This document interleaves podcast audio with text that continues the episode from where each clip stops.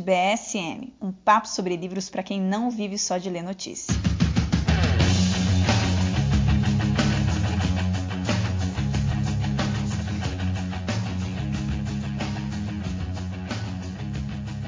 Olá, ouvintes! Começa agora mais um podcast Estante BSM, o podcast do jornal conservador Brasil Sem Medo. Para conhecer melhor nosso jornal e ter acesso às informações e análises feitas diariamente por nossos colunistas, acesse brasilsemmedo.com e torne-se um dos nossos assinantes. Para aqueles que já são nossos assinantes e ouvintes, lembro vocês que temos cupons de desconto para compra das obras aqui debatidas na nossa livraria. Então acessa lá livrariabsn.com.br e aproveitem os livros, os lançamentos e os excelentes descontos por lá. Aqui quem fala é Stephanie Unesco e no podcast de hoje nós teremos a honra de entrevistar Paulo Briguet, que acabou de lançar um livro pela sétimo selo chamado Nossa Senhora dos Ateus, sem crônicas de Paulo Briguet. Briguet é escritor e jornalista, nascido em São Paulo no ano de 1970, trabalhou em diversos jornais, revistas e assessorias de comunicação no Paraná. Atualmente é editor-chefe e colunista do Brasil Sem Medo. É autor dos livros Aos Meus Sete Leitores, Repórter das Coisas, Coração de Mãe e Diário de Mob Dick, este em parceria com seu pai, Paulo Lourenço. Ao longo da sua carreira, escreveu mais de duas mil crônicas. Vive com a esposa e o filho em Londrina. E, claro, é uma autoridade nas crônicas, sem dúvida alguma. Nas palavras da Cláudia Piovesan, é um gigante das letras e um explorador de almas. Seja muito bem-vindo, Briguet, mais uma vez, hoje para falar desse conjunto maravilhoso aqui de crônicas, do qual você é autor. Tudo bem contigo?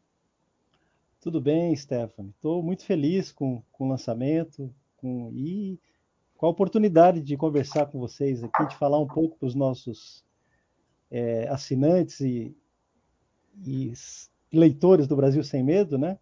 Sobre, sobre esse, esse meu trabalho de cronista que eles já conhecem um pouco, mas é, com esse livro eu acho que vão ter a oportunidade de conhecer bem mais o meu trabalho Muito de cronista. Mais.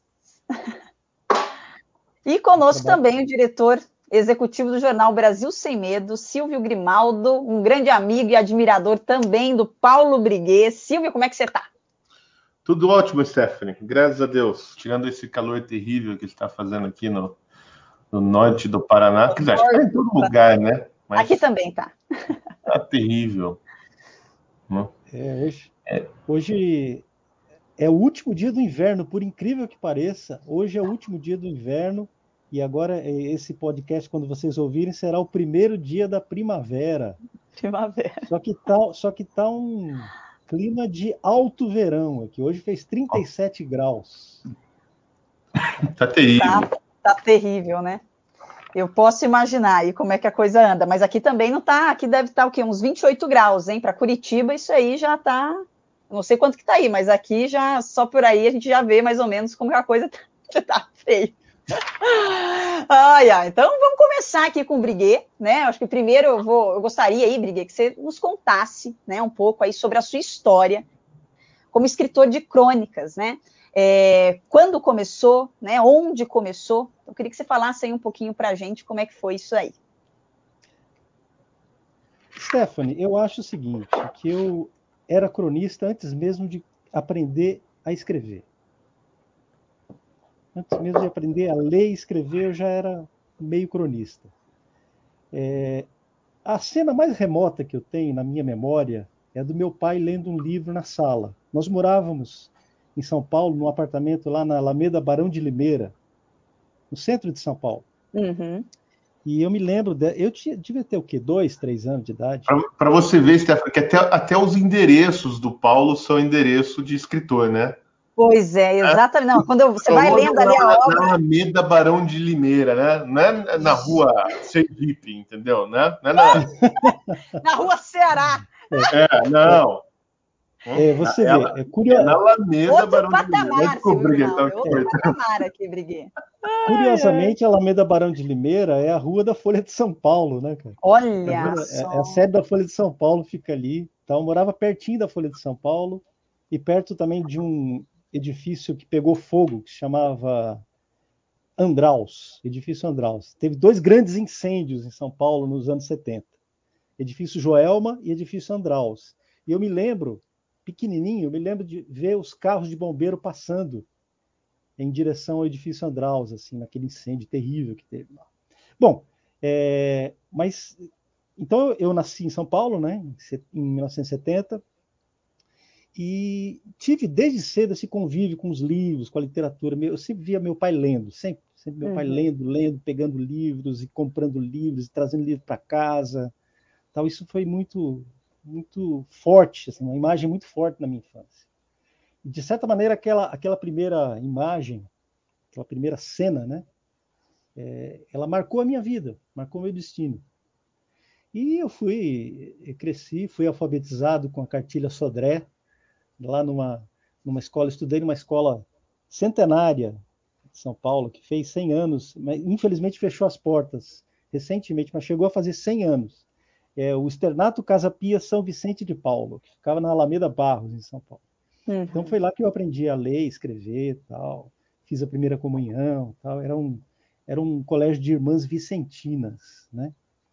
Então é, foi lá que eu, que eu, que eu aprendi a ler, escrever tal. Mas eu, eu trazia já isso, essa, essa, essa, essa paixão pelos livros, esse, esse hábito da leitura, já estava meio que na atmosfera da minha, da minha casa lá. Minha mãe é professora de, era professora de história também, também gostava de ler. E, em suma, isso estava tava mais ou menos no, na atmosfera da minha casa. Sim. Era, era, eu respirava. Você criou nesse meio, assim, né? Eu me lembro, eu me lembro assim, logo que eu aprendi a ler, eu pegava os livros da minha mãe, livros de história, de geografia, de estudos sociais, tal, eu abria e ficava lendo aquilo. Eu lembro que tinha uma coleção de personagens históricos. Eu lia lá, lia todos. Tinha uma sobre estados brasileiros, eu lia todos, tal. Eu tinha um particular interesse pelos estados menores, assim. Eu achava o máximo, ficar estudando sobre o Acre, uhum. sobre, os ter, sobre, os antigos territórios, né? Rondônia, uhum. naquela época, era território, não era estado. Então eu gostava de ver esses lugares distantes, assim. Aí eu começava a inventar coisas, eu inventava times de futebol é, para esses lugares, eu inventava é, histórias, assim, eu, criava empresas, criava um hotel que, que ficava no Acre, e nossa, eu, eu era, desde cedo eu comecei a fazer essas coisas. E com nove anos de idade, eh, eu estava no terceiro ano, na terceira série do primário, lá na Casa Pia. Né? E eu me juntei com um amigo chamado Adalberto, não sei por onde anda o Adalberto, né? É, e nós fizemos juntos um jornal, chamava-se uhum. Jornal O Polegar. E o jornal O Polegar, o que, que ele tinha? Crônicas. Assim, eu não dizia esse nome, né? Eu não, opa, tá legal, tá legal. Meu filho veio aqui dizendo que vai fechar a porta, que eu estou atrapalhando alguma coisa. Mas, enfim, com nove anos, então, eu fiz esse, esse, criei esse jornal, O Polegar, que eu me lembro até do preço dele. Ele custava cinco cruzeiros a edição. A edição era cinco cruzeiros. E a gente rodava esse, esse jornal, a gente rodou no mimeógrafo da minha mãe. Minha mãe era professora, então ela tinha mimeógrafo. Mimeógrafo, não sei se você sabe, é uma é impressora do, do tempo paleozoico. Né? que as professoras rodavam aquelas provas, não tinha xerox, né? né? Sim. Elas rodavam as provas para os alunos nesse mimeógrafo, que você tinha que colocar um papel estêncil e ele funcionava com álcool, né? Eu me lembro do cheiro de álcool. Do, do cheiro de álcool, é verdade, é, do, do, mimeógrafo, né? E ele era rodado, esse, a gente rodou todas as edições, você fazia uma matriz em stencil e, e rodava as cópias, né? E a gente rodou, então, esse jornal, ele durou duas edições, tá? É, durou, mas fez algum sucesso, vendeu, vendíamos para os nossos... É, colegas de, de classe e tal, para parentes, amigos. Tal. Eu lembro até um amigo do meu pai, eu falei rapidinho, assim, ele perguntou quanto custa o jornal? Eu falei, cinco, cinco, cinco cruzeiros. Ele, ele entendeu 100 e deu uma nota de 100 para mim. Tava dando a nota de 100 para mim. Eu falei, oh, não. Meu pai viu, falou, não, que absurdo. Cinco, cinco. Aí Aí meu pai me deixou ganhar 95 reais a mais. Oh, aliás, sacanagem! Cruzeiros, cruzeiros a mais aí com a edição do jornal. Mas é, eu lembro que tinha, eu, eu, escrevi uma crônica do Pastorzinho, uma crônica que fez muito sucesso na escola, uma crônica sobre o Pastorzinho, não me lembro detalhes dessa crônica, e uma crônica é, sobre a formiga atômica. Eu, eu, era um desenho que passava na época e eu gostava muito da formiga atômica e tal. É, enfim, gostei muito de fazer aquilo, durou pouco, né? Assim, é, mas foi, foi muito legal. E já mostrava, assim, para mim, foi muito bacana e já mostrava o que, o que eu seria no, no futuro, né? E eu continuei escrevendo, continuei escrevendo esse tempo todo, fazia redações. Uma vez eu fiz uma redação imensa, uma professora minha, Dona Berta, isso foi no quarto ano, fiz uma redação de umas 25 páginas. 25 páginas. Caramba! Brincadeira. É, e eu achei o máximo. Nossa senhora, ela vai adorar, né? Aí quando ela foi me entregou assim, hum, você fugiu do, é, você fugiu do tema. Pô, sacanagem. Não, era preguiça de ler da professora mesmo, viu, Briguinha? Não, não, ela é uma figura. Gente boa, era, era gente é. boa, mas ela estava preocupada, né, com a história do vestibular, tal. Sei lá, mas estava longe do vestibular ainda, né? Sim. Bom, bom, bom mas enfim, eu, eu passei a escrever muito, tal. E eu gostava muito de, de brinca... de super-heróis, de, de ficção científica, né? Eu lia muito Júlio Verne, gostava muito de Júlio Verne. Júlio Verne. Eu adorava isso. Tinha uma coleção na casa da minha tia que chamava Curiosidades, também, que eu devorei aquela coleção, eu adorava. Eu lia de trás para diante, eram oito volumes. É, eu me lembro daquilo, era ótimo. Então era assim, era um leitor, era, gostava de criar, gostava de inventar personagens, tal. Então desde cedo eu era meio cronista, eu era meio, meio cronista. Eu gostava de descrever as coisas, né? De, de falar sobre, de contar histórias, de, de, e eu nunca fui muito bom nos esportes, sabe? A verdade é essa. Vamos ser, vamos ser bem bem claros aqui. Eu nunca fui muito bom nos esportes, nunca me destaquei por isso. E, e aí eu, eu tinha que me sobressair de alguma maneira, né? Sim. Tinha que enganar, né? De alguma maneira. e aí as crônicas foram assim, as redações, né? Na, na, época, é assim, eram redações ou composições. Ela, a professora às vezes usava o termo composição. Composição. Né? Uhum. E eu fazia essas composições, essas redações, né? Na minha na minha época. Começou aí, então, que é uma coisa que está é, vinculada à minha formação, assim, a minha, minha infância mesmo, né? É o que vem da infância, dos primórdios, né? Claro. E, e eu trouxe isso para a minha vida. Né?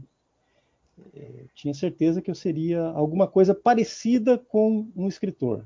Parecida com Sim. um escritor. Eu tinha muito cedo eu tive essa, essa certeza na vida. Que legal, hein? Bom, Paulo, é, a sua vida praticamente, né, toda ali está presente nas crônicas, é, e algumas dessas crônicas, né, falam sobre a sua conversão, né? Para mim, assim, foram, foram, crônicas bastante marcantes, assim, né? Até porque elas acabam é, é, dialogando com pessoas, né, que a gente conhece, familiares, né? E, então, assim, baseado na crônica, né? É, Nossa Senhora dos Ateus, o que, que a Nossa Senhora dos Ateus fez na vida do Paulo Briguet? Pois é. é. Esse. Eu acho que a conversão é o tema central desse livro. Sim. É o tema central do livro de crônicas, do meu, desse, desse meu livro de crônicas, especialmente. Nossa Senhora dos Ateus.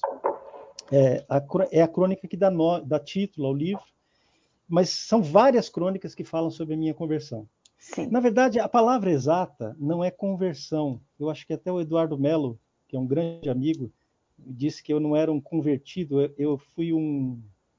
Oh, meu Deus, como é que, ah. que eu fui? Eu, eu, fui? É o seguinte, eu voltei para casa. É um resgatado.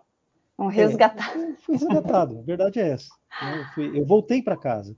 Porque eu, na, na infância, eu fiz primeira comunhão, eu fui batizado, né, na igreja católica, fiz primeira comunhão, é, era um católico fervoroso, com, com 8, 9, 10 anos, assim, eu era um católico realmente um católico fervoroso, rezava todos os dias, tal, tinha essa. Mas depois, com a adolescência, eu fui me distanciando da igreja, me distanciando, tal. E quando eu vi, quando eu vi, é, eu estava, eu me considerava um ateu. Com 14, 15 anos, eu passei a me considerar um ateu.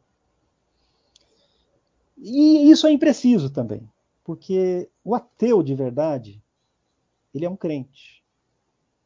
O ateu acredita na não existência de Deus, o que é algo diferente do agnóstico, aquele uhum. que não, não, não se preocupa com isso, não, não, não, ou que tem dúvidas, ou que não, não quer saber, não quer, não quer tomar conhecimento da existência de Deus. Né? É, eu fui algo entre um ateu e um agnóstico durante muito tempo na minha vida mais de 10 anos. Mas é, Deus não desistiu de mim. E ele, e ele, de certa maneira, não, e ele certamente, não de certa maneira, ele certamente designou a sua mãe para me trazer de volta para a igreja. E foi Nossa Senhora que me trouxe de volta para a igreja. Eu tenho certeza absoluta disso. Que ela foi ela que me que me resgatou, ela que me puxou da daquele daquele daquela noite escura, né, que eu estava vivendo. Eu estava vivendo uma noite escura durante 10, 15 anos da minha vida, eu vivi no, assim, a distância de Deus, né? É, eu dei as costas a Deus. Acho que o mais preciso seria dizer isso. Eu dei as costas a Deus. É, a minha avó, Maria, durante esse tempo todo, eu falei que a figura do meu pai lendo um livro foi marcante na minha vida, né? Mas tem outra figura que foi marcante. A figura da minha avó Maria. A minha avó Maria, minha avó materna, é, eu me lembro da, da minha avó rezando no quarto. Eu entrava no quarto, às vezes, e pegava minha avó rezando. Eu já era adolescente, já tinha. E estava lá minha avó rezando no quarto. E rezando, e rezando, aquela vozinha dela. Aquilo, é, aquilo lá me acompanha, sabe aquele, aquele murmurar assim? Sim, sabe? sim. É, ela rezando ali no quarto. Minha avó tem uma história muito interessante, Steph. A minha avó, com a idade aí, com, com 30 anos, mais ou menos com 30 anos, ela teve um problema de saúde muito sério. Ela teve uma peritonite, ela ficou seis meses internada no hospital. E ela chegou a ser desenganada.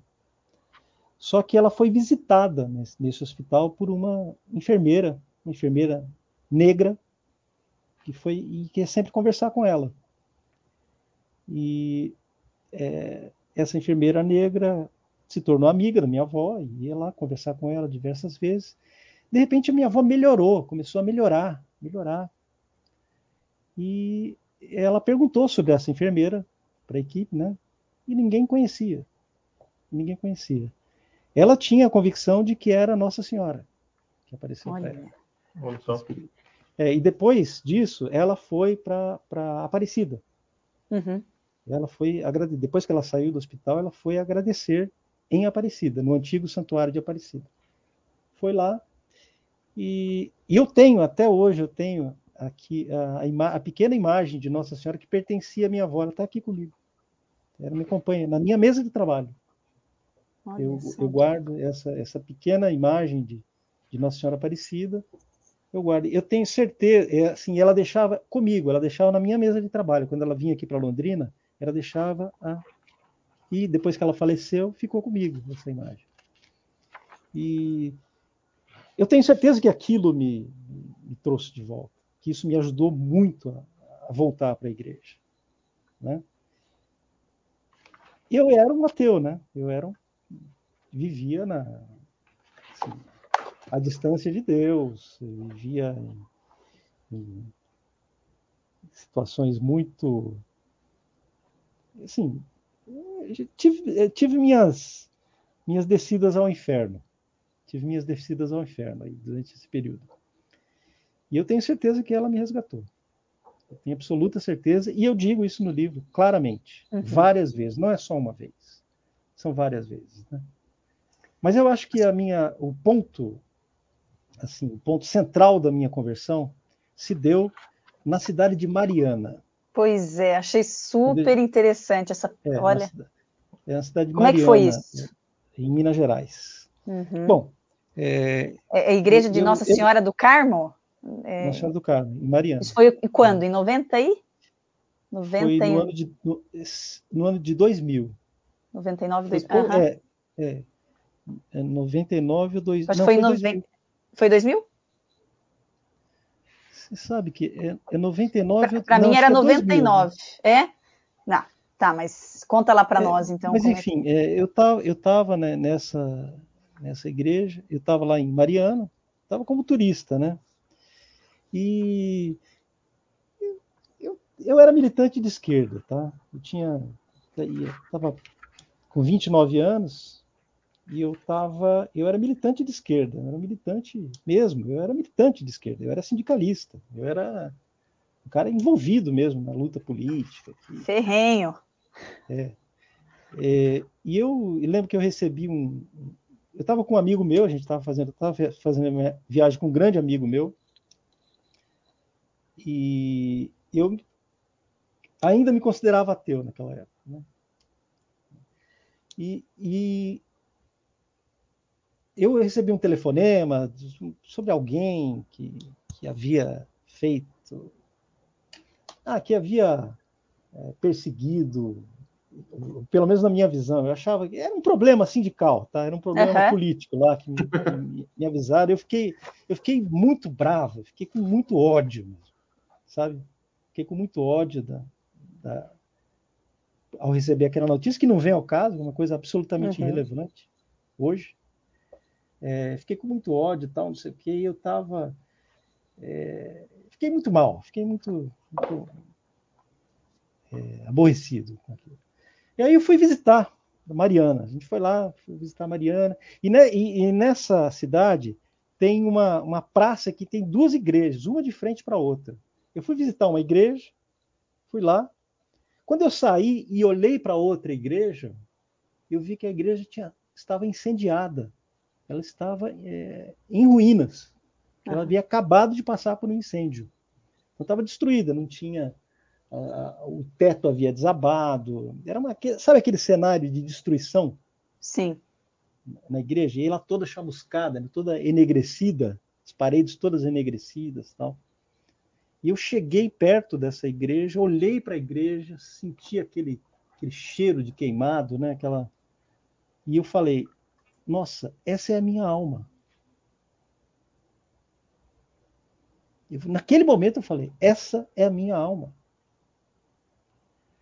Então, aquele, naquele momento, eu passei a olhar para Deus.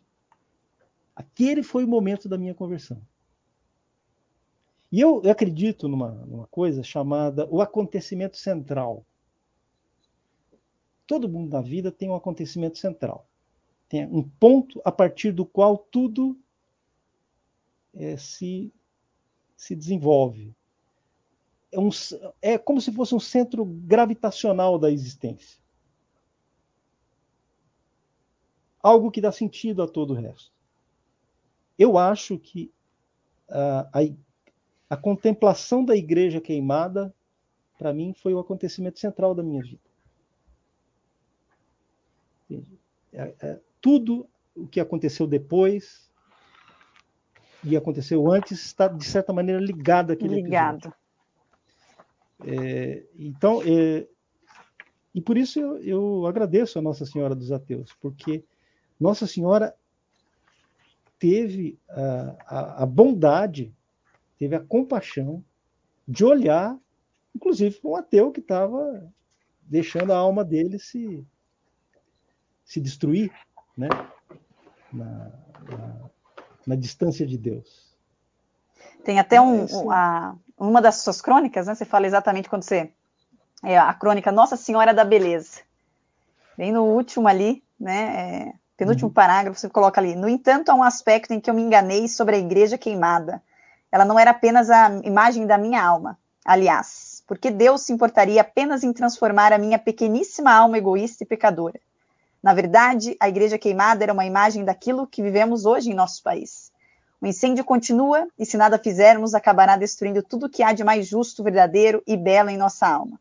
Senhor, somos os filhos da igreja queimada. Tem de piedade de nós.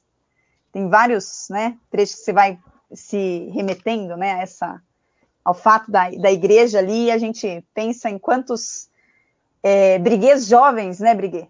Não estão hoje perdidos, assim, é. sem fé, sem, sem, sem esperança, né? É e eu acho que, de certa forma, você também, ao fazer várias crônicas, né, é, tem o objetivo também, de certa forma, de, de atingir, né, essas pessoas, assim, que, de certa forma, são os briguês da sua juventude, de, né, fazendo, assim, uma, uma certa comparação.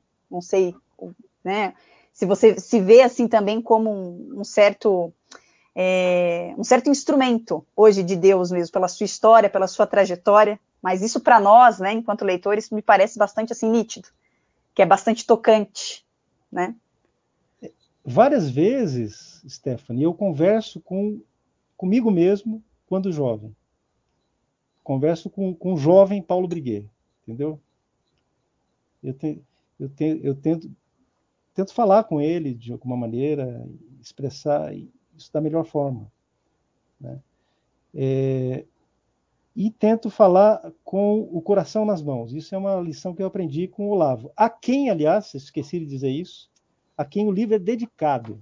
O livro, é esse livro é dedicado a meu mestre e amigo Olavo de Carvalho, que me ajudou a sair da noite escura. Da noite escura.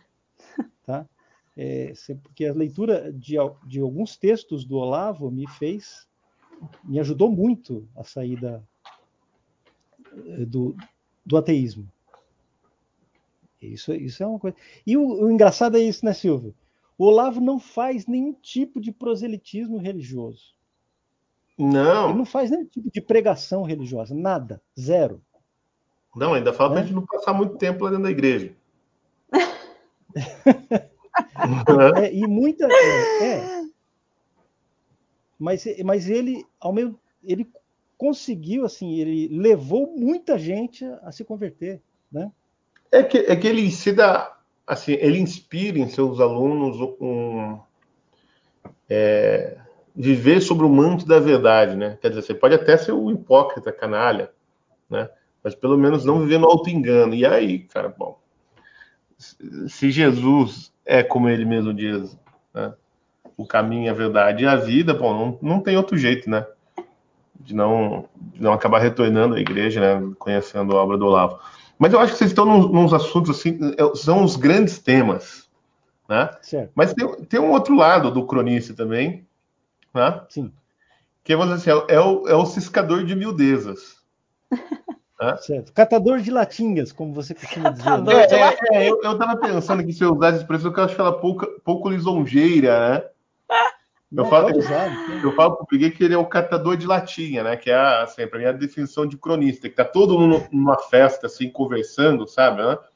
Discutindo os altos assuntos, aí passa o catador de latinha, fuçando ali no lixo, onde ninguém tá olhando, onde as pessoas jogam as latas, ele vai ali, né?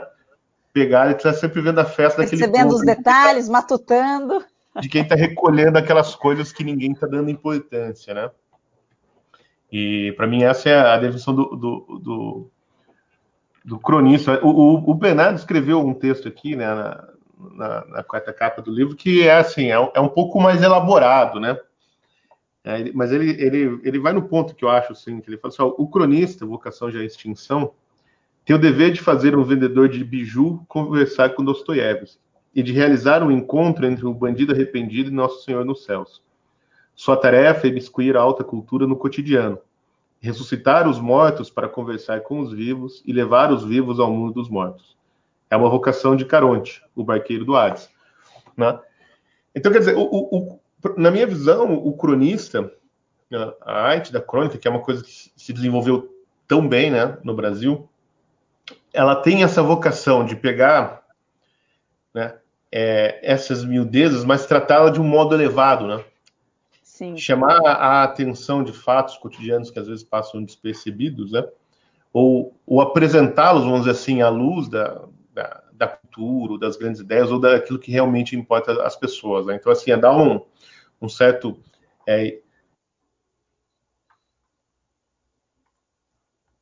essa é a função do cronista. E eu sempre comento com o Briguet, eu queria ver a opinião dele, porque o Briguet ele é o cara que eu conheço que mais conversa com porteiro e taxista, que né? é, é, o jeito que eu conheço, né? É, é, sobre essa visão, né, de que antigamente, quero dizer, agora eu nem sei como estão os jornais impressos, mas antigamente o cronista, você tinha grandes cronistas nos jornais impressos diários, né? Então eu sempre brinco assim que o cronista ele, ele, ele fazia a ideia do homem comum, né? Ele era o sujeito que educava o porteiro, né? Então você tinha né, porteiro ali que lia é, Rubem Braga, Nelson Rodrigues, né, Gustavo Corsão do dia, né, no, no, no, Rio de Janeiro e ou em São Paulo. Né, isso sumiu, mas isso, isso ajudava na minha, na minha imaginação, pelo menos, né, de certa maneira, quer dizer, a cultura brasileira se expressar melhor, né? né não fica, quer dizer, mesmo que fique discutindo as, as miudezas, mas pelo menos desde uma perspectiva que dá dignidade, né? Que traz aquilo assim, sobre uma visão propriamente humana. Né? E isso sumiu. Né? Eu acho que o Briguet hoje é o, é, o, é o, último dos cronistas. Eu não sei se tem mais alguém fazendo crônica, né? porque eu também não leio jornal. Né? Mas que, de crônica diária em jornal, assim, o Briguet era o último, né? quando estava na Folha de Londrina, agora está no BSM, né? onde eu, eu estrago o escritor obrigando ele a fazer jornalismo, né?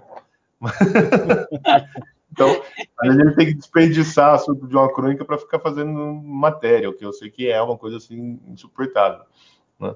Mas como é que você vê isso, Briguet? Assim, essa relação do cronista com, assim, com, com o, o, leitor imediato? Porque a gente vê assim uns escritores que parece que escrevem para o crítico, né? né?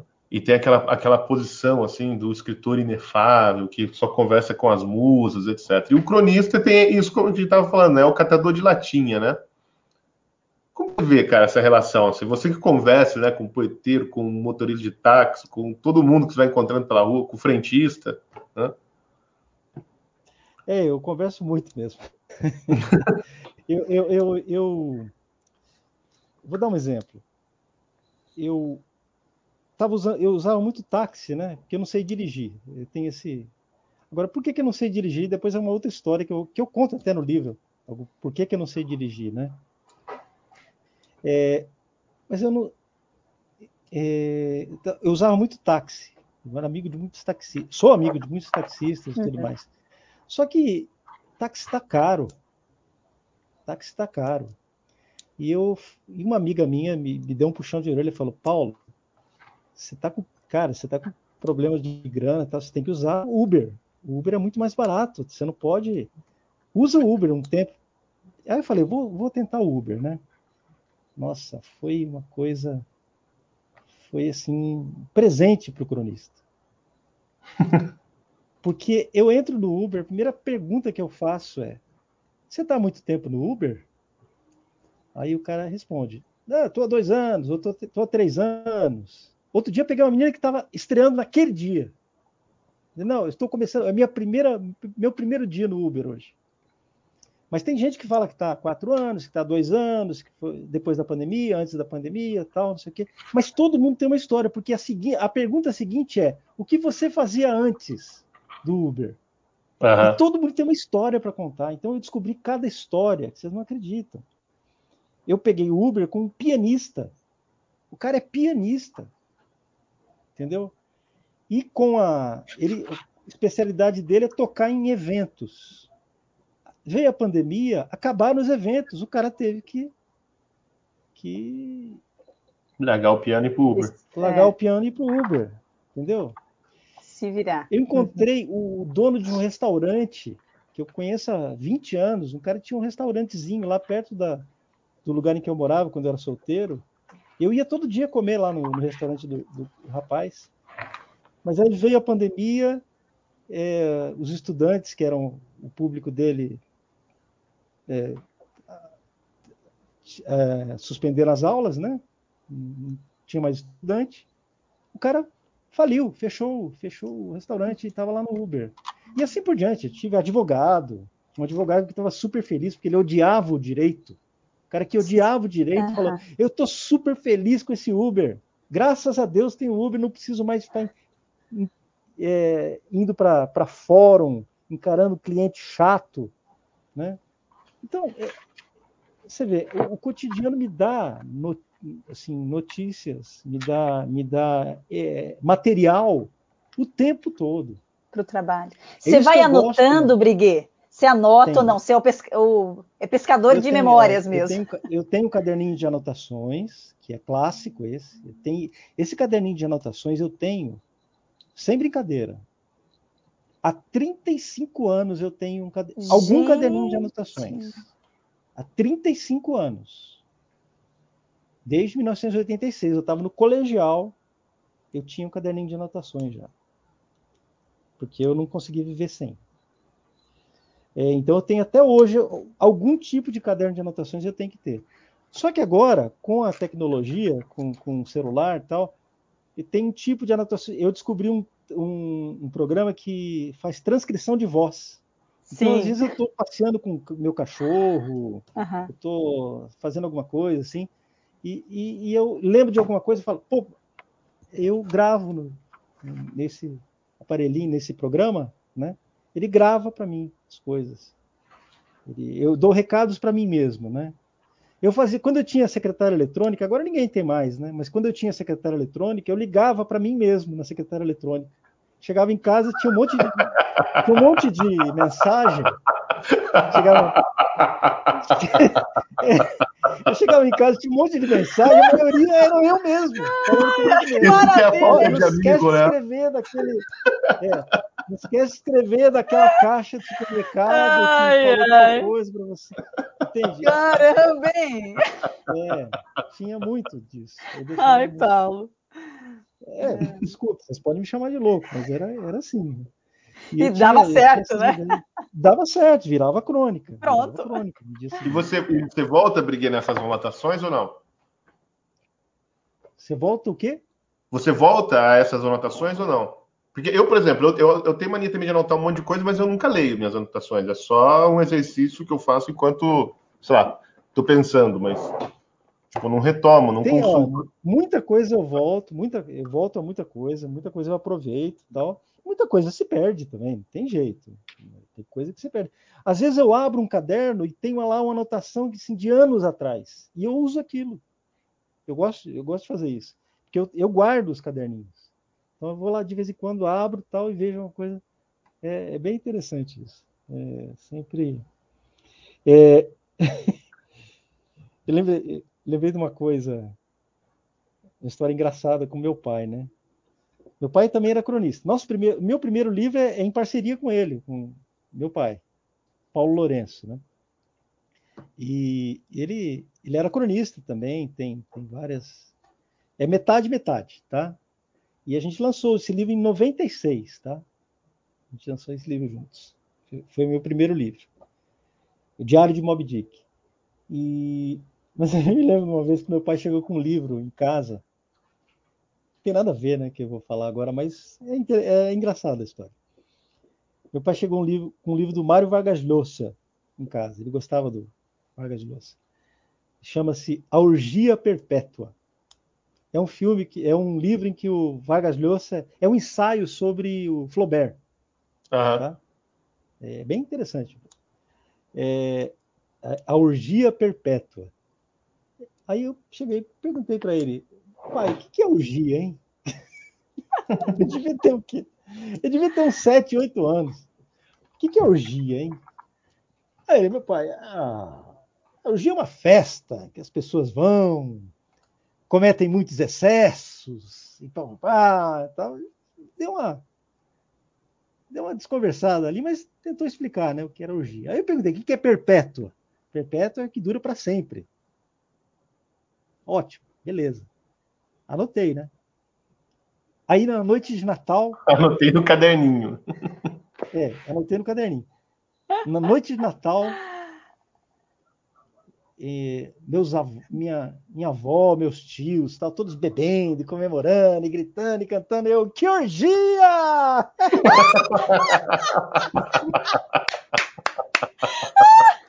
orgia!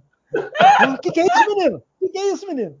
Não, não, ué, ué. Pai, você não falou que era uma orgia, era uma festa que as pessoas cometiam excessos e ficavam bebendo. A pena que a orgia de Natal não dura para sempre, né? Não é perpétua. É, tal.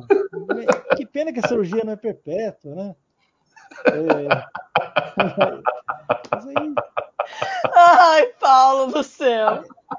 É, que barato! Eu sempre essa história. Eu acho que eu até conto numa crônica, não nesse livro, mas eu conto em outro, outro livro, uma crônica desse, é, essa, essa história. É... Tem uma coisa, Paulo, eu estava conversando com a Stephanie, acho que ontem, não lembro, nesses dias, que a gente estava falando do livro, né?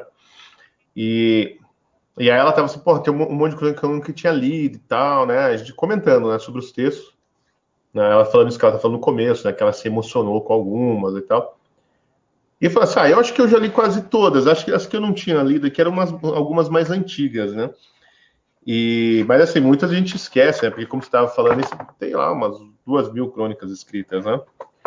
E mas a gente não lembrava, igual tem uma aqui que, que é muito boa, nem é tão antiga, né? Mas eu, eu não lembrava aquele necrológio do Big Mac, né? Pra quem não sabe, é o cachorro gente, do Olavo. o cachorro do Olavo. É, e a crônica é o, é, o, é o, Big Mac escrevendo em primeira pessoa, assim, né? Muito bom. É, muito bom. E, mas uma coisa legal, Briguei, é o seguinte, é, que que é assim, a maldição do cronista. Né? O cronista tem essa, essa sorte de ser lido né, por todo mundo e, e ter essa coleção de histórias, né, quando estava falando do Uber. Mas tem um problema, assim, a, a, gente é difícil ter uma visão de conjunto do, do que, que representa né, os textos daquele cronista, daquela obra, porque ela se perde, vamos dizer assim, na noite dos tempos, né? Ela é, é espalhada por jornais e tal. O próprio assim, é o, o meio, né, que o cronista usa, é a mídia, que ele usa torna naquela coisa esparsa. Antes você ainda tinha gente que recortava, né? Por exemplo, eu tenho uma amiga aqui em Londrina que ela, acho que já até mostrou para você, ela andava com um bolo de crônica do Briguet no bolso, assim, ó. É, recortava tudo, juntava, colocava na carteira e tal. Acho que ela chegou a te dar, né, esses recortes, não lembro se ela ou te mostrou. Sim, sim, mostrou. É. E, e agora, depois da internet, então, que esses textos estão só no meio digital, a coisa fica pior ainda, né? Assim, para você ter esses dispositivos de registro, né? É... Mas o que eu estava falando é o seguinte, cara, o que eu acho legal é o seguinte, quando põe no livro, eu estou mostrando o livro aqui, mas aqui só vai áudio, né, para o podcast. Quando você põe as crônicas no livro, assim, o, o, escritor ele muda de dimensão, né? Quando você reúne, porque quando você senta, igual a Stephanie fez esse, esse final de semana, né? e você lê o livro de cabo a rabo, né, no final de semana, quer dizer, pô, você não está aqui e lê 100 textos do Paulo Briguet. Né? Quer dizer, você, começa a ter uma outra visão né, do, do autor. Você tem essa visão de conjunto que ela não está é, emaranhada ali no meio das nossas impressões do dia. Né? Porque às vezes eu leio, né, a gente lê um texto seu, né, ou de um cronista, ela vem misturado com as coisas do dia, né? Embora que você até escolheu crônicas que são mais assim, é, permanentes, né? Mas elas vêm misturadas com aquelas impressões do dia. Né? Então, às vezes, assim, a gente está prestando mais atenção, vamos dizer assim, é, no conteúdo ou para o objeto que, que, aquele texto está apontando do que, dizer, no próprio texto e, na, e no, no, próprio autor, né? E o, o, cronista fica assim meio apagado, né? Então, ele, é, eu faço, ele é um pouco né, desprezado, colocado de lado um, um, um pouco por conta do meio. Mas aí, quando vem o livro, a gente consegue ter essa visão. Eu tinha essa impressão com o Nelson Rodrigues, né? Que a gente li, eu li uma coisa aqui ou outra dele, quer dizer, não é da minha época, né? mas a primeira vez que eu li um livro inteiro do Nelson Rodrigues foi um livro de, conto, de crônicas, eu fiquei apaixonado. Eu falei, cara, esse cara aqui é, é um gigante, né? Sensacional. E, e eu tenho a mesma impressão com, com o Nosso Senhora dos Ateus, né? Quando junta tudo isso, né? Até é foda falar, porque o, o, o, Paulo é meu amigo, né? Então você parece que é rasgação de seda. Mas até, até por conta disso, como ele é meu amigo, então a gente não liga muito. Né? Fala, ah, lá veio o Paulo com mais um texto dele, né, cara? né? Mais uma latinha que ele pegou na esquina. Né? E...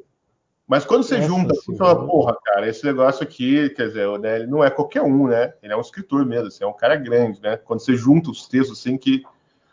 É, e você vai lendo eles na sequência, né? ele cria essa esse stream né, de emoção, de impressões, assim, que infelizmente se perde na leitura diária, né? Assim, na leitura do dia a dia que a gente faz normalmente dos cronistas, né? Só, só fazer um, um parênteses aí, Silvio. É, o pessoal que vai comprar a, a, a obra do Briguet com toda certeza vai ter a sensação no final do livro, assim, que você tem a sua. É meio que aquilo que a Cláudia fala, né? No início ali da capa.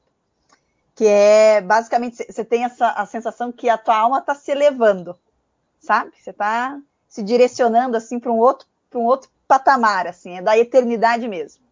Então, assim, ó, Briguet, eu não tenho não, nem palavras para dizer a experiência não, que eu, eu tive esse final de semana. Eu tô sem graça aqui, eu tô sem graça. Porque, não, mas é verdade, olha, é, porque foi bem. Faz bem um trocadilho, Briguet, para quebrar o clima. É, faz um. É, faz um... Só tua piada aí, mas, mas assim, ó, é verdade, é verdade, assim, ó, é essa elevação mesmo, né? É aquilo que a Cláudia falou, é pé no chão porém ele consegue fazer com que a gente se volte para a eternidade. Então todas as crônicas têm assim uma fundamentação do transcendental assim e filosófica que que a gente realmente consegue passar, né, né desse plano. Tem uma coisa que é meio, é meio, é meio clichê, né? Eu acho que era o Nietzsche até que dizia isso, aquele, aquele papo dele, assim, ah, nada, nada que nada que é humano me é ignorado, uma coisa assim, né? Tipo, não, ignoro, não, não desprezo nada que seja humano, né? Acho que é um, lati um autor latino, hein? Ah, é, é. É, é, é deve ser um autor latino. Nada do que é humano me é estranho. Isso, isso. Um é. Latino, a Stephanie que estudou os autores latinos aí que deve saber. Né?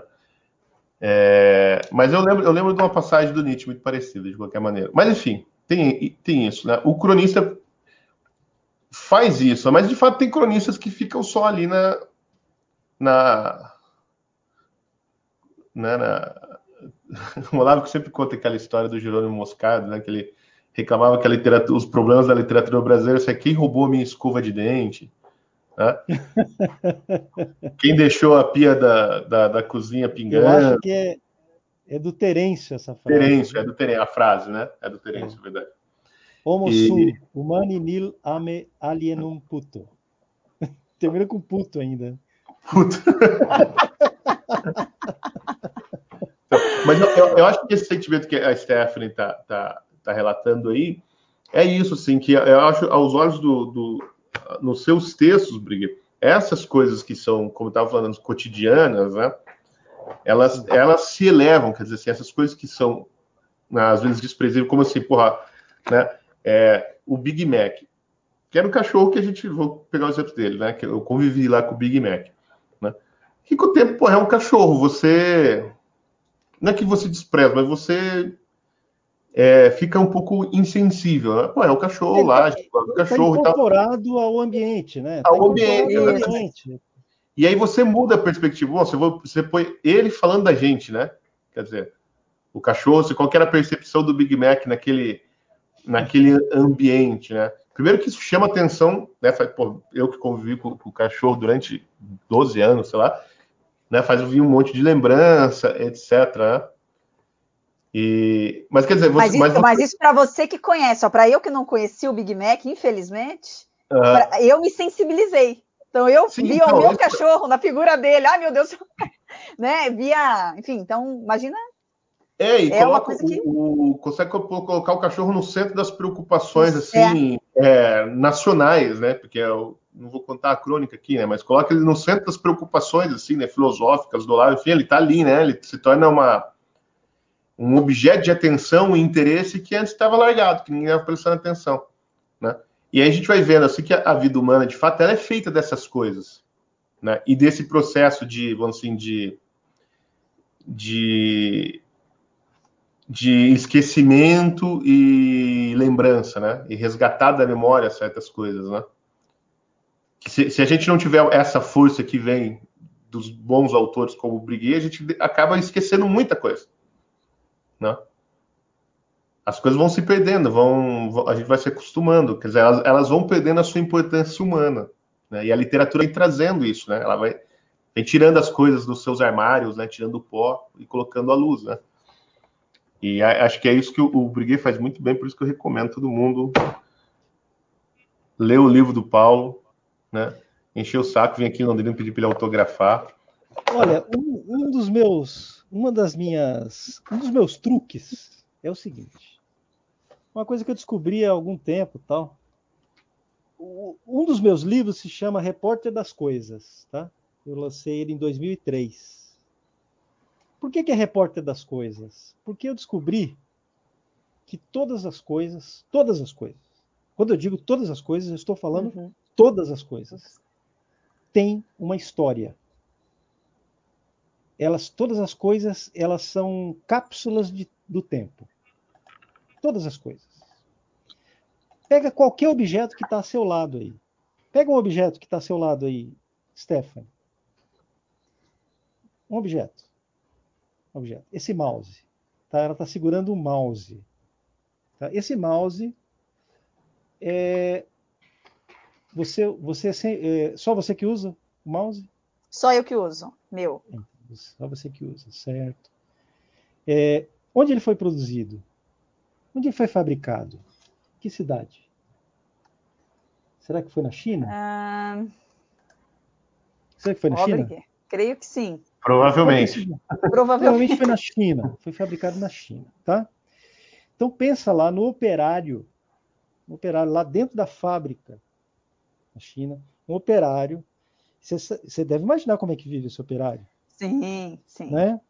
Como é que eles trabalham lá? Trabalham, sei lá, 12 horas por dia. Será que é daquele tipo de operário que fica sentado e tem um buraquinho para ele fazer xixi, para ele quando pra ele ir ao banheiro sem ele fazer as necessidades sem ter que sair do lugar? Isso acontece muito na China, né? A gente sabe. Pode ter sido, né? Então vamos Pode. supor que é um, um operário, tá? Vamos falar na vida desse operário. Ele é casado? Ele tem filhos? Quem, era, quem é o pai desse operário? Tá? Quem era o avô desse operário? Onde é que o avô desse operário estava na época da Revolução Cultural do Mao Tse Tung? Você está entendendo que todas as coisas elas têm, elas têm uma relação com a história inteira. Com a história inteira, não só da humanidade, como to, toda a história. Verdade. Né? Com a história do universo mesmo. Você pode ir uhum. longe. Você pode ir muito longe. Mas muito longe. Fora até da, do, do planeta. Entendeu? É, se você percorrer a história de cada coisa do seu cotidiano. Cada coisa. Qualquer, qualquer objeto. Qualquer objeto, qualquer coisa que existe. Por isso que eu sou, eu me chamava de repórter das coisas. Eu fazia esse exercício muitas vezes. Muitas vezes. Tá? Quando eu não tenho né, outra, eu faço isso. Eu, eu costumo fazer esse tipo de, de, de exercício todos os dias. Vou dar um exemplo desse fim de semana. Aconteceu este fim de semana. É, um maluco hum. chegou para a comissão consultiva do Ministério Público Federal e disse que o Bolsonaro está, que extraterrestres estavam criando cópias. Pois Eles parecem que não são clones, são cópias perfeitas do Bolsonaro? Sim. né? é, e espalhando pelo mundo. Evidentemente, esse cara é um maluco, obviamente, ele tem, né? Mas, é, Stephanie, eu, eu tenho 29 anos de jornalismo. E jornalista tem uma. Tem, é, é, assim, atrai esse tipo de gente. Tá? Então, eu, eu recebia, quando eu era editor é, de jornais aqui em Londrina, eu recebia telefonemas, cartas, e às vezes as pessoas me procuravam pessoalmente para falar coisas parecidas. Olha, é o seguinte, tem uma conspiração da CIA para envenenar todo mundo, envenenar a água de todo mundo. Só eu sei, ninguém acredita em mim, estão todos contra mim. Eu, várias pessoas eu conheci.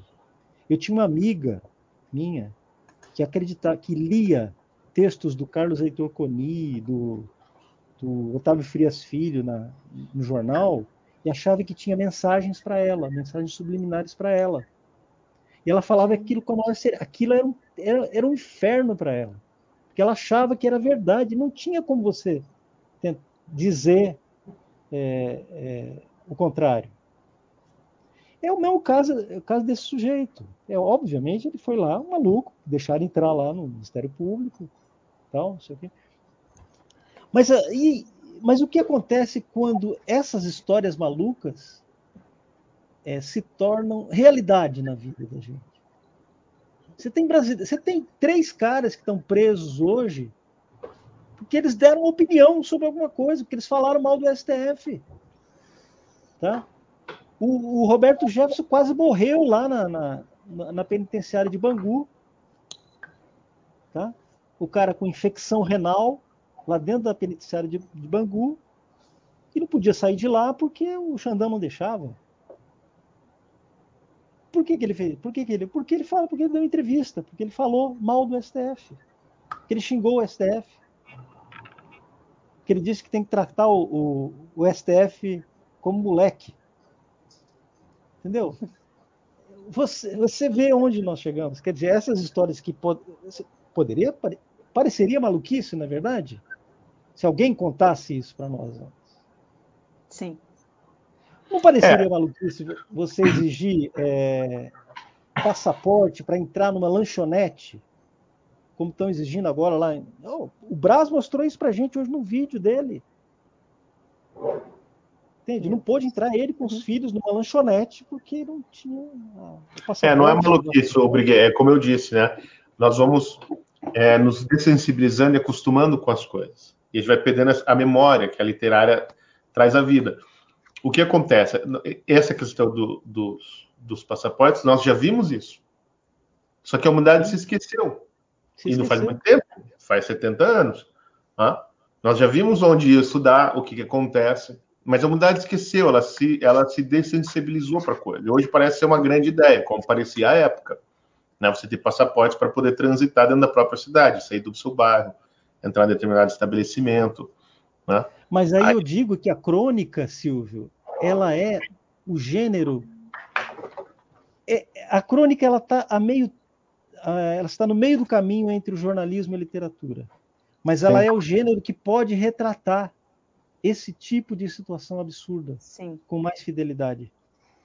Entende? É uma matéria sobre esse assunto tem menos força do que uma crônica. Do que uma crônica, Sim. é verdade. Tem menos força do que uma crônica. Na crônica você pode é, imaginar uma situação dessas e relatar de uma maneira mais eficaz. Né? Você pode chegar ao coração do leitor de uma maneira mais direta do que através de uma matéria. Quer dizer, a crônica, é o que eu sempre digo. O, jo o jornalismo tem as perguntas do LID, que são seis. Eu sempre falo isso para os nossos repórteres do, do, do, do BSM. São seis perguntas, né? O que, quem, como, quando, onde e por quê. Toda matéria jornalística tem que responder essas seis perguntas. Mas existe uma sétima pergunta do lead. E daí? Essa pergunta é que nós precisamos responder. Responder. E daí? E onde você encontra a resposta para essa pergunta? Você não encontra na linguagem da mídia. É preciso algo mais. Você encontra as respostas e daí você encontra na memória, você encontra na cultura, você encontra no espírito, você encontra na grande literatura. É aí que você encontra as respostas para essa sétima pergunta. E a crônica, eu sempre procuro fazer com que a crônica responda à sétima pergunta do Lide. E não é por acaso que eu, tenho, que eu digo que eu tenho sete leitores. O número sete ele tem esse simbolismo. Porque o, o número sete é o número da perfeição. É o número da comunicação plena com o leitor. Não é por acaso que nós temos sete eh, dias da semana, sete notas musicais, sete. Tem vários. Eh, o número sete é sete cores primárias, sete virtudes cristãs, sete sacramentos, sete pecados capitais. Né? O, o número sete é o número da perfeição. E o que eu busco com os meus sete leitores é isso: a comunicação plena. Atingir o coração do leitor. E, e não no sentido. É, porque coração é uma palavra que ficou muito gasta, né? Se fala coração, é, as pessoas é, tendem a interpretar como sentimentalismo, né? E não é verdade isso. No, na, na, na acepção bíblica, coração é o centro da consciência. Então, é o que eu procuro fazer com as crônicas: atingir o centro da consciência das pessoas. A, a coisa que mais me, me deixa feliz é encontrar um leitor. Isso acontecia muito aqui em Londrina, acontece hoje, até hoje. Paulo, você disse aquilo que eu estava pensando, aquilo que eu queria dizer. Aquilo que eu queria dizer. Mas a pessoa, ela faz outra coisa na vida, né? A atividade dela, só que esse é o meu trabalho. É dizer aquilo que as pessoas estão sentindo. Dizer aquilo que as pessoas estão pensando, mas às vezes não conseguem colocar em palavras. Não sei se eu, se eu, consigo sempre isso, mas eu tento. Eu, eu, eu, vou, eu vou seguir tentando e durante o caminho eu deixo algumas deixo algumas contribuições. É, mas tem, tem as coisas que as pessoas nem estão preparadas para dizer ainda, né, Brigner? É só que elas não conseguem. É verdade. Né? É, é, estão preparadas para dizer. É, a crônica, por conta dessa agilidade dela, né, que ela está, assim, como se for nessa, nesse meio caminho entre a literatura e o jornalismo, né, e ela é mais ágil, né? Ela é diária, né? Ela é, ela tá assim de olho no lance, né? Em cima do lance. Né? Um, um, autor para escrever, enfim, sobre um, um, um, romancista vai escrever um romance que de certa maneira retrate, né? A, essa maluquice que a gente vive hoje, ele vai depender, precisar de meses, anos, talvez, para elaborar isso, né? É, quer dizer, essa experiência, né? E, e o cronista está ali é lógico que é, é, é, uma pegada diferente do romance, né? Mas ele, é, ele serve como uma espécie assim, de, de, testemunho de que nem todos estavam dormindo. Né? Esse que é, o, que é o ponto. Né? E então assim essa agilidade dá isso, né? Você tem coisas assim que bom, os outros artistas da palavra vão levar mais tempo para fazer, né? para elaborar. Né? E talvez não consigam, a gente nem sabe se vão conseguir, a gente nem sabe se, se tem alguém prestando atenção nisso, né? Ô, Paulo, mas eu tenho uma pergunta: como que isso reflete, cara, essa. A gente, a gente sabe que é, é uma atividade diferente, né? O jornalismo e a crônica, porque o jornalismo exige uma série de, assim, de, de protocolos técnicos, né? De checagem de fatos, né? Falar com a fonte, tem o lead que deve seguir, etc, etc. Mas como que. Mas não dá para separar também, né? O jornalista do cronista, né?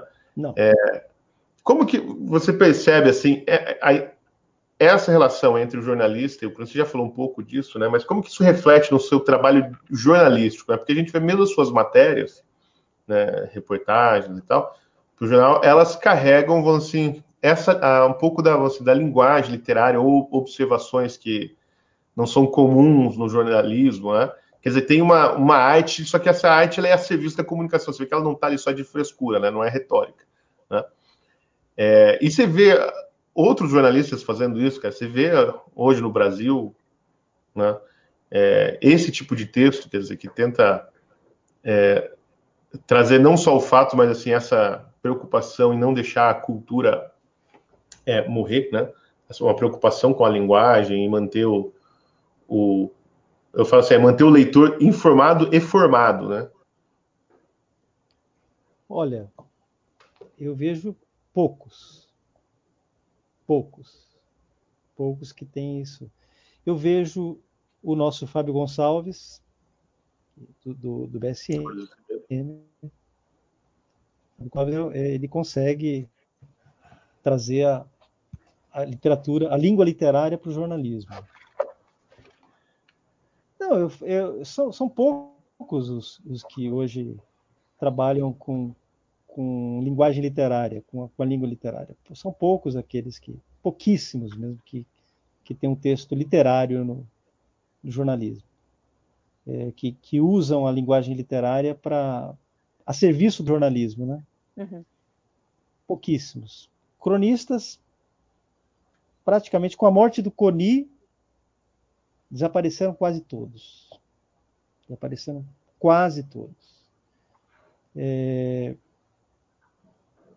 eu tenho, eu, eu gosto do Guilherme Fiuza, Acho que ele tem né, um bom trabalho. É um escritor, tem, domina a linguagem, domina a língua portuguesa. É... A Paula Schmidt é, tem, tem também trabalhado muito bem com a linguagem. É, eu gosto muito dos textos do Flávio Gordon. Os artigos do Flávio Gordon, né, que ele publica na Gazeta do Povo, para mim são, são obras de arte. É, e por isso eu fiquei muito feliz com o fato do Flávio ter assinado o prefácio do livro. Né? Muito legal. Flávio Gordon ter assinado o prefácio do livro. É, o Olavo de Carvalho, para mim, é o melhor texto. É, melhor texto da mídia brasileira. Os últimos, né? Agora ele deu uma parada, né, para se recuperar. Logo, logo espero que ele, que ele esteja de volta. Agora eu estava lendo o diário filosófico dele ontem, que são os posts, né? Basicamente são os posts do. É só o Facebook. Do Olavo no Facebook. É uma delícia aquilo. Uma delícia, é um panorama da, da nossa. Eu, eu, eu comparo esse, esse diário filosófico dele a um é quase como o, o, o trapicheiro aqui do, do, do, do Marcos Rebelo, uhum. sabe? sabe? Essa linguagem fragmentada, sabe? É um diário, né? Assim, formato de diário, é, com entradas, pequenos textos todos os dias, tal. Eu, é para mim é isso. É uma é uma descrição da nossa época, né? é um panorama da nossa época. É muito legal então porque ele ainda é de 2013 a 2015, né? os textos. Então tem muita gente que, que chegou né, no pós-impeachment, né, não, não, conhece o Olavo muito né, dessa época, acha que, que os textos dele também foram ficando mais curtinhos né, no, no, no Facebook. Mas aqui você tem textos assim, que chegam a ter até duas páginas, né? É. Que ele escrevia no Facebook. O Facebook não é o Twitter, né? E, e nem e tudo assim, é política. É... Quer dizer, a menor, a menor parte dos textos são política, né? Das, quantas páginas tem o livro? 800 páginas quase, 700 e pouco. É. Tá? A menor parte é política, né? Todo o resto são reflexões Isso filosóficas, é. culturais. Né? Opa, estão me ouvindo bem? Opa, agora, agora voltou. Pessoal, agora não foi. sei se é a minha, a minha, internet aqui. Depois você vai editar esses trechos, Silvio? Você está anotando? É, aí? eu posso tirar. É, mas se não tirar também, nosso ouvinte é, aguenta. Não tem problema. É. Dá uma. o, é. o Briguet. Sim. Tá me ouvindo bem agora? Tô te ouvindo bem. Tô te ouvindo então, beleza. É, até o Flávio Gordon, né? Ele te coloca ali entre o Rubem Braga e o Gustavo Corsão, assim. Você tem, assim, alguns grandes também inspiradores, tem um nome, ou, sei lá, dois nomes, vamos reduzir aí, porque eu sei que é uma gama, né? De nomes que provavelmente te conduziram ao que você é hoje, mas Existe, assim, desses cronistas, algum que você, não sei se você concorda com o Gordon ou não, assim, como é que você vê, Nossa, assim, aquele fiquei... que mais te inspirou? Não, eu fiquei extremamente lisonjeado. Sensacional, né? É, fala, não, é, é, é, a mesma coisa se chegar para um cantor popular e, e, e falar assim: olha, você, é um, você canta como Roberto Carlos. Pô! Entendeu? Aham. Uhum. É, não dá. É, você chegar para um, um, piloto e falar, não, você pilota como Ayrton Senna. Como Ayrton Senna, né? Entendeu? Eu acho que é, é, é, eu fiquei extremamente lisonjeado de ser citado no mesmo, na mesma frase que um gigante como Rubem Braga. Eu tenho meus quatro, assim, meus cinco na verdade, são cinco, tá? Olha, na verdade, são seis. Ai, meu Deus, já tá ficando, tá ficando demais. Fala lá, então. São é. quatro cavaleiros, os meus quatro, quatro? cavaleiros da crônica. Os quatro Opa. cavaleiros da crônica, tá? Mas depois eu vou citar mais dois. Os quatro Beleza. cavaleiros da crônica, que eu acho que são, são assim, os melhores. Rubem Braga, Paulo Mendes Campos, José Carlos Oliveira e Nelson Rodrigues. Esses quatro. São engraçado é que sim, são todos todos eles escreveram a maior parte da vida no Rio de Janeiro, mas nenhum deles era carioca. Engraçado isso, tá? É, é que todo mundo é, foi pro Rio, né, cara, nessa época. Ele, é, eles não eram cariocas praticantes. Tô brincando, eram assim. Eles, é, é, o Rubem Braga era capixaba, o, o Carlinhos Oliveira também era capixaba, o Paulo Mendes Campos era mineiro e o Nelson Rodrigues, pouca gente sabe disso, mas ele era pernambucano, né? Nelson Rodrigues nasceu em Pernambuco. Bom, é, esses quatro, para mim, são, são, são, as referências, uhum. são os pilares. Né? Agora, eu também tenho dois cronistas que eu, que eu admiro muito, que são o Gustavo Cursão, Corsão. Gustavo Corsão, para mim, é. Mas o Gustavo Corsão, ele não é, digamos assim, um cronista puro sangue. Uhum. Né? O que ele escrevia não pode ser chamado exatamente de crônica. Tem muitos textos dele que podem ser chamados de crônica, mas eu chamaria outros de artigos, de ensaios, né? Uhum. Assim, não dá para você. Ele não fazia exatamente a crônica. Esses quatro que eu mencionei faziam crônica pura, embora também praticassem outros gêneros. O Paulo Mendes Campos era poeta também. O, o Carlinhos Oliveira tentou se aventurar pela, pelo, pelo romance. Não deu muito certo, mas enfim, era, também tentou o romance. O Rubem Braga era o único que realmente era cronista, só cronista. Ele praticamente não escreveu mais nada na vida, só crônica. É, e o Nelson Rodrigues, eu considero o Nelson Rodrigues, isso aqui que eu vou dizer, pode parecer uma, heresia, né? É. Eu, eu considero o Nelson Rodrigues melhor cronista do que dramaturgo. E o Nelson também foi um romancista, também um contista. As pessoas é, confundem né, conto e crônica. Acho que está muito bem, é, para mim é muito, está muito bem delimitado o que é crônica e o que é conto.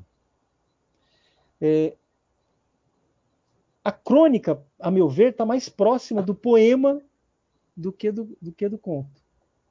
Embora tenha, o, o, em termos de tamanho, né, ela se pareça mais com o conto, uhum. a crônica ela ela está mais próxima do poema do que do conto. É, ela, ela tem um é. aspecto mais lírico mesmo, assim, ela, ela lírico. Ela, ela não, não, não é tão tão importante o aspecto narrativo, né, como num conto, né, que você tem que contar uma história, mas é mais importante assim, as impressões Sim. Do, do autor, né? A respeito de determinado fato ou objeto, né? O... Agora tem, agora tem os outros dois. Vocês estão me ouvindo bem? Sim. Sim. tem os outros dois que eu também adoro. Eu falei um, eu falei, né? O Gustavo Corsão. Gustavo Corsão é um homem. É, é, alguém uma certa vez, certa vez definiu, ele é muito gente. ele é muito gente. Gustavo Corsão é, é, um homem assim, é, emoção, uma emoção refinadíssima, né?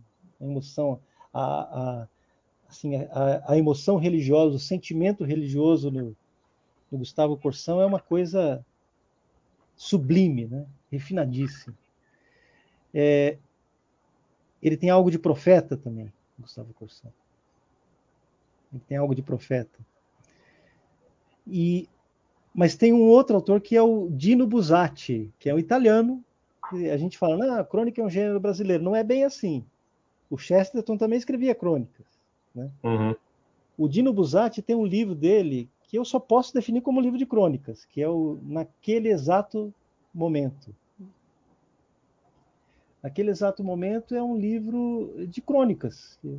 E o Dino Buzzati também era um romancista e um contista excepcional, né?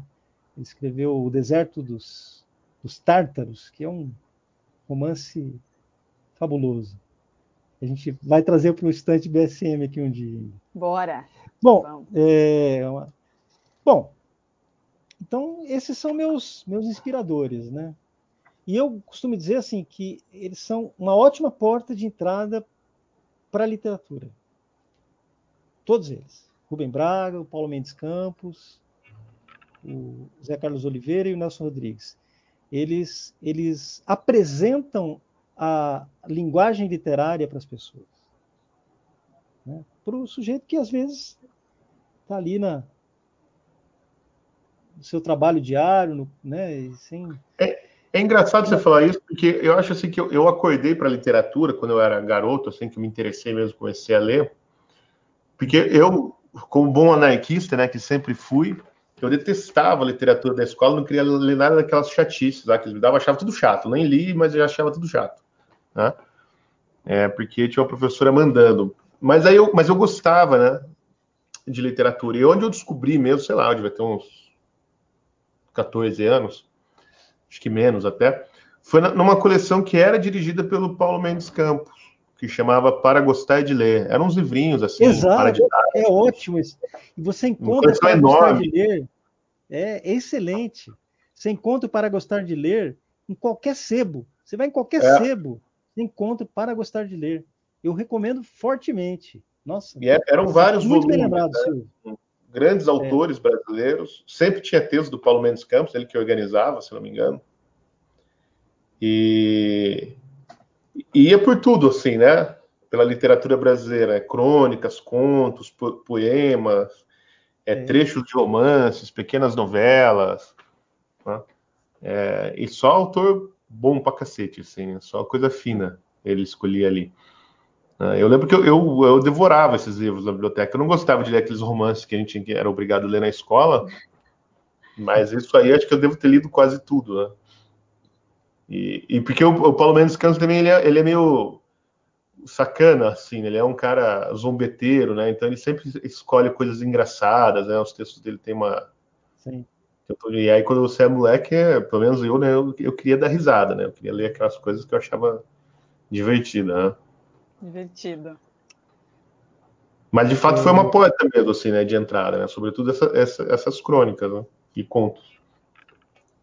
Seria uma indicação aí, Briguei, para quem tem interesse em escrever crônica? Assim, o que, que você indicaria assim, para quem quer escrever e não sabe por onde começar? Assim?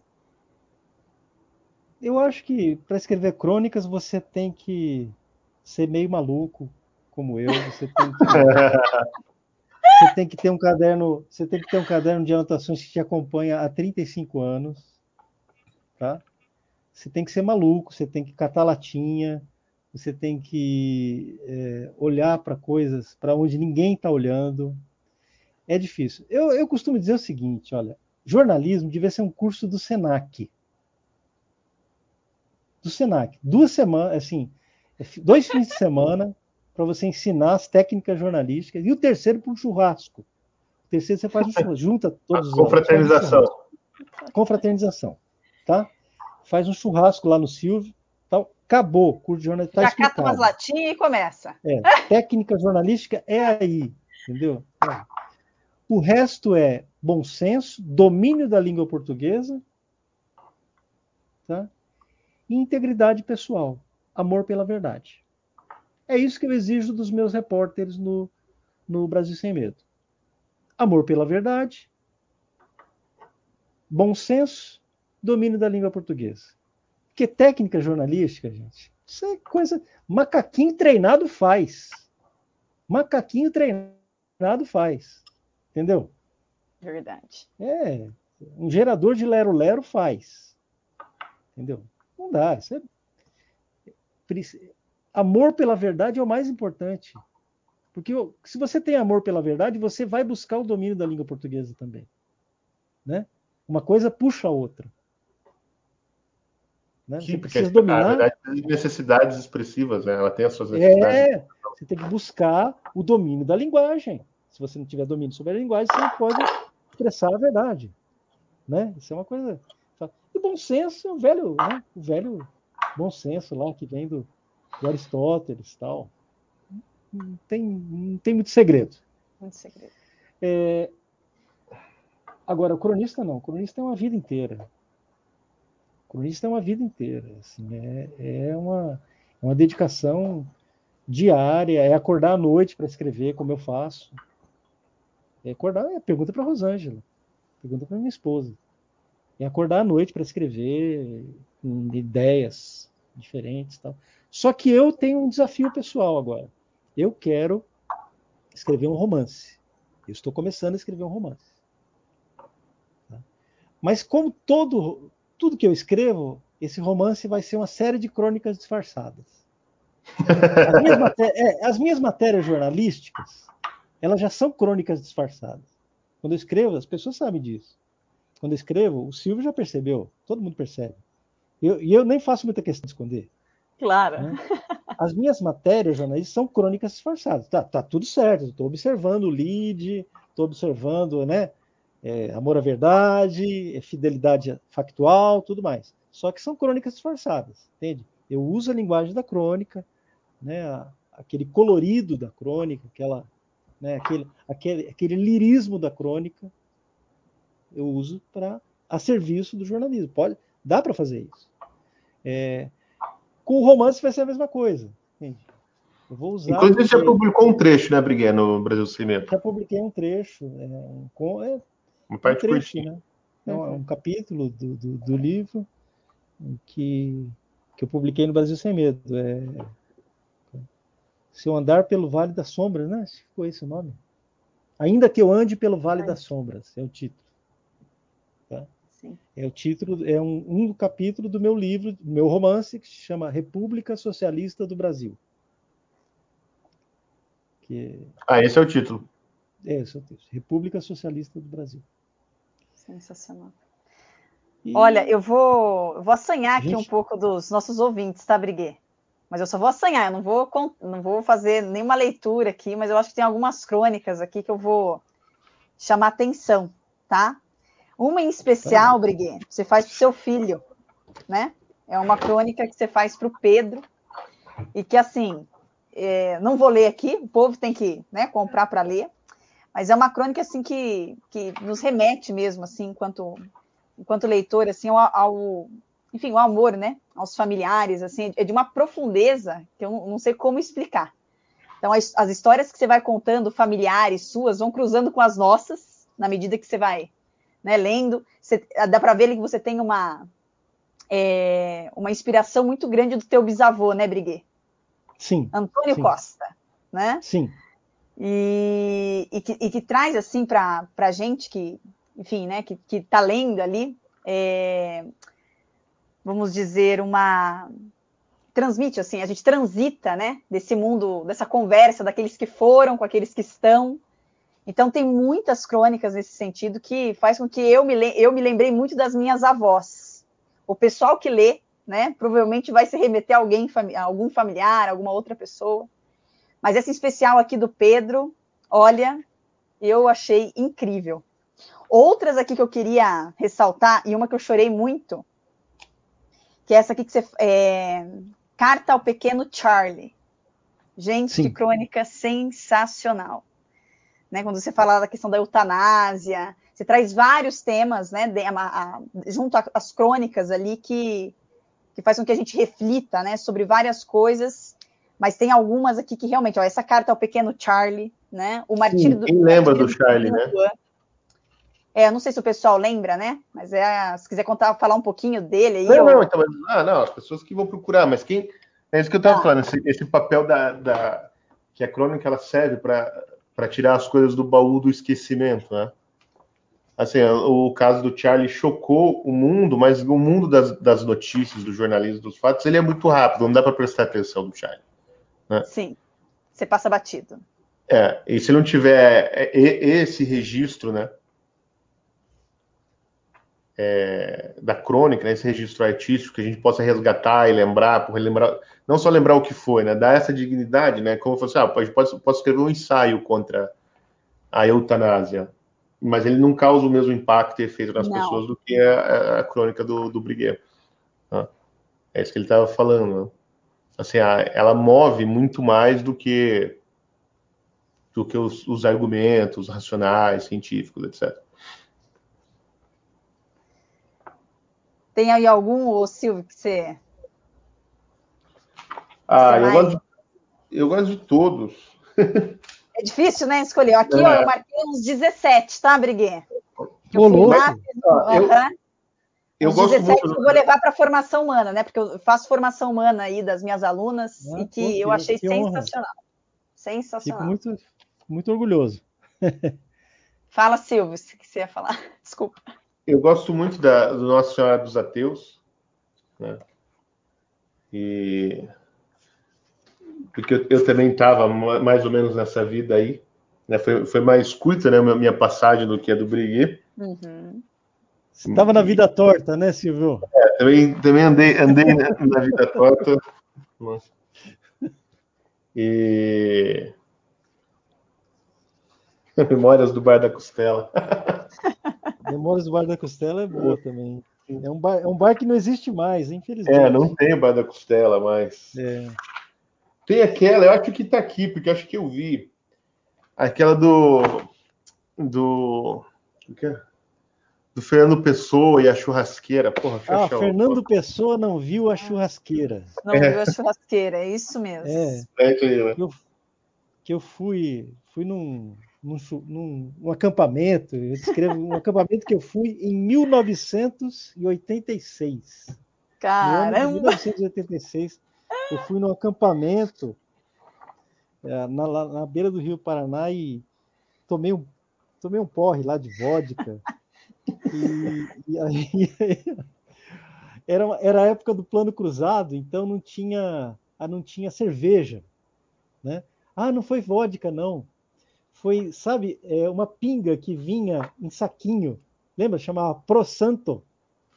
Você lembra? Você não lembra disso? Não, isso aí não. É, é, uma pinga que vinha em saquinho, não era garrafa, vinha em saquinho de Pro Santo. Caramba! cerveja, a gente comprou um monte de Pro Santo. E aí eu tomei essa pinga e fiquei muito doido. e eu lembro disso. E aí eu, eu conto, um, nessa mesma crônica, eu conto um, um episódio que dois amigos meus morreram num acidente de carro, naquele mesmo, naquela mesma uhum. época tal. Então eu faço assim. A crônica tem isso, né? Você vai da, da tragédia para a comédia assim numa rapidez é, de uma linha alucinante, alucinante. Mas ah, morreu o meu amigo, tal, isso aqui de repente eu tô doidão e que ah, Fernando Pessoa não viu a churrasqueira. Foi uma coisa que eu gravei, que eu não lembrava. Meus amigos que disseram que eu disse essa frase depois. E aí, Fernando Pessoa não viu a churrasqueira. Foi até um, quase um verso alexandrino, né? Uma coisa. Não, muito bom. Mas eu, a, a minha, as minhas preferidas. Ah. Difícil de dizer, né? Difícil. É, mas eu gosto muito do Natal de Antônio, que conta a história do meu bisavô. Uhum. O Natal de Antônio que é, que é aqui na página 100. Eu não vou contar aqui, né? Não, não. Mas, não, mas é tortura fazer isso, porque é. você já teve do, do, universo de duas mil, você já teve que escolher a 100. Aí fazer você escolher mais ainda agora é Aí... sacanagem. É, não, mas tem muita coisa boa. Vixe. Beleza, não, É sensacional, assim, é, é como eu estou falando, assim, é um, quer dizer, tem que dar parabéns pro, pro, pro Tom também, né, o editor, o, ah, agradeço o, muito a ele. O Tomás Ferroni, lá da, da Sétimo Selo, né? pela coragem, porque não sei quem mais publica livros de crônicas hoje no Brasil, a não ser nós, né? a não ser a Sétimo Selo. Né?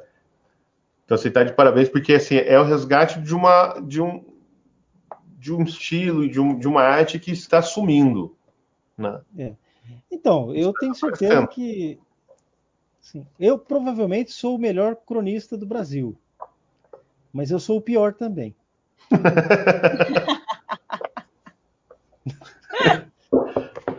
é, é o, é o sobrevivente, né? É o que restou, né? Ai, ai, mas, mas olha, o, o, o, na, na, entrevista que nós fizemos lá com o Augusto Nunes no CIPEC, ele falou uma coisa, mas eu acho que foi o Adriles que, que disse isso aí lá na, durante a entrevista, mas ele repetiu na entrevista. Ele falou assim: não é que os bons jornalistas estão des desaparecendo. Né? Agora, o, os bons jornalistas estão surgindo. Né? Agora. E talvez aconteça isso aí com a crônica, porque a gente tem esse fenômeno né, do, do, do, Fábio Gonçalves, né, que trouxe para o jornalismo um texto literário.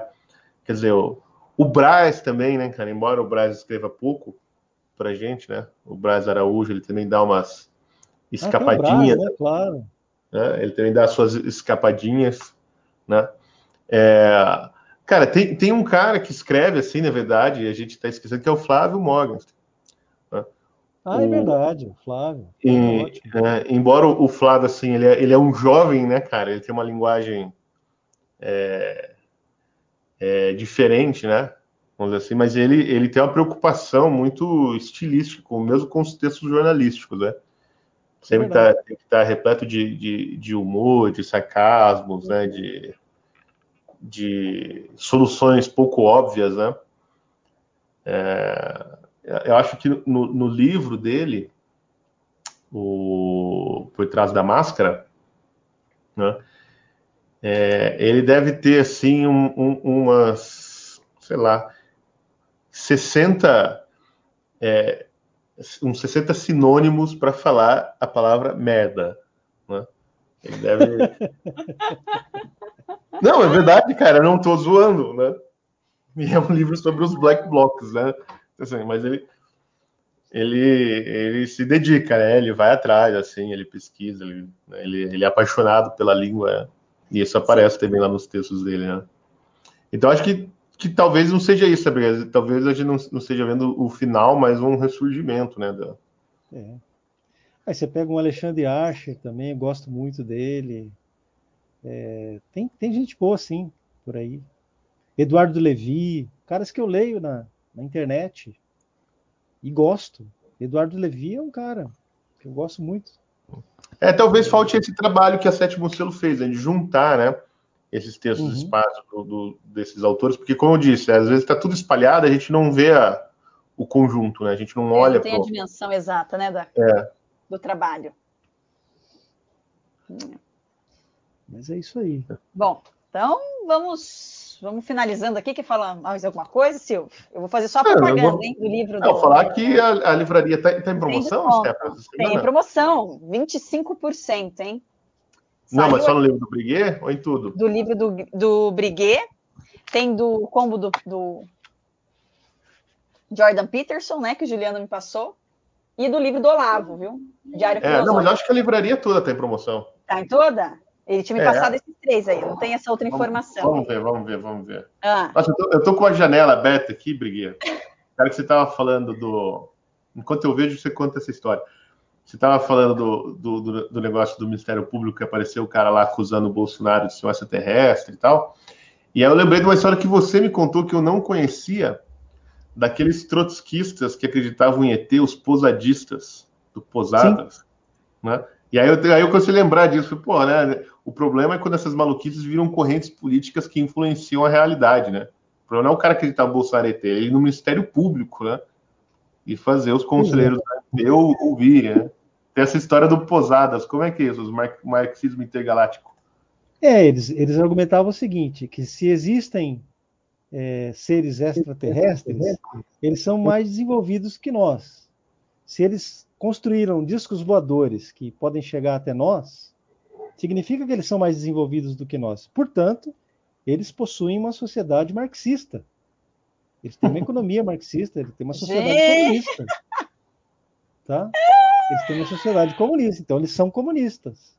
Então eles queriam. O, o J. Posadas, que era um, um, um trotskista argentino, ele defendia entrar em contato com com as civilizações extraterrestres, porque, pra, porque isso fortaleceria a revolução. Olha. Vocês me ouviram bem? Ouviram sim, sim, sim. Então é isso mesmo. Era, era a, a intergaláctica comunista, né? Não, não, não podia ficar só na internacional. Comunista. Não, era intergaláctica comunista, exatamente. Caramba, hein? Exatamente. Cara, e o trotskismo é uma coisa, é um universo assim fantástico, cara. É, é maravilhoso. E, e, outra coisa que eu lembrei quando estava falando, né, sobre o repórter das coisas, né, que todas as coisas têm a sua história, eu lembrei de um, um livrinho que é um é um texto até relativamente curto, tem na internet, se você procurar aí acha, do do Leonard Reed, que era um, um, liberal lá americano, que ele escreveu um livro que chama I Pencil, né? Eu, o lápis. E, e, normalmente ele aparece nos sites liberais aí como assim, tipo assim, a, a, a economia inteira em um único texto, né? Em um, uma única lição. É muito interessante. O Milton Friedman sempre citava esse. esse é, e é a história de um lápis, né? Como que o lápis surge, o lápis contando na primeira pessoa, desde quando ele era árvore até ele virar né? lápis. um lápis. Tá? Mas o cara faz isso como uma coisa meio didática para mostrar o processo né, econômico, uma sociedade e tal. Mas é bem, é bem, é bem legal. Bom, então é isso. A, a, a livraria do BSM, que é livrariabsm.com.br, né, a livraria do Jornal Brasil Sem Medo, está em promoção com livros em, com, tem livro que tem até 55% de desconto. Né? Não, é, não é toda livraria, os descontos variam, né? eles variam, variam né, de livro para livro, mas é, é, tem, tem livro lá que tá, tem um ótimo preço. Né? E até dia 28.